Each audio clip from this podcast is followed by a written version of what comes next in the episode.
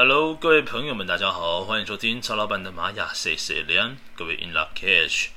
那么今天呢，要来跟各位说明一下呢，我们从十一月十九号，二零二零年十一月十九号的开始呢，就进入到了鹰的波符哦。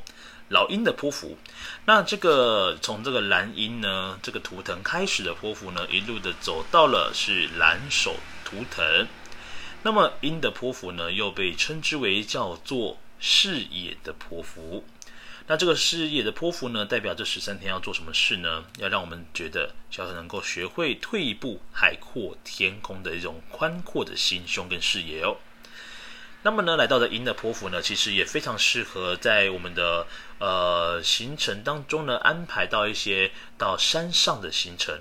或者是能够让你呢，呃，你的视野能够是辽阔的形成。所以说呢，登高望远呢，在鹰的波幅，你去给它安排在当中是非常合适的一天。好，再来呢，就是我们一路呢，从这个起点是蓝鹰波符，要让我们好好的学会计划、规划事情。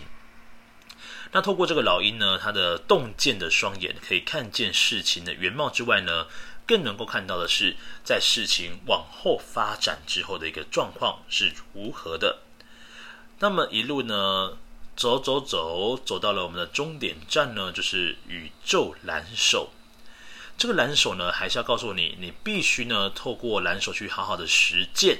跟行动，来创造就是关于这个蓝鹰要做的规划跟计划的事情。所以说呢，这一段波符呢，很重要的还是要你呢，能够一步一脚印的，慢慢的去循着你所看见的轨迹，来实现你想要达成的事情。那透过这样方式呢，能够让自己的一个心态啦，那甚至呢，你做事情的方法啦，都能够呢，透过鹰的波符呢，更进一步的成长跟落实。好，那么我们从这个十一月十九号开始的流日呢，就来到磁性蓝鹰喽。我们明天见喽，各位，拜拜。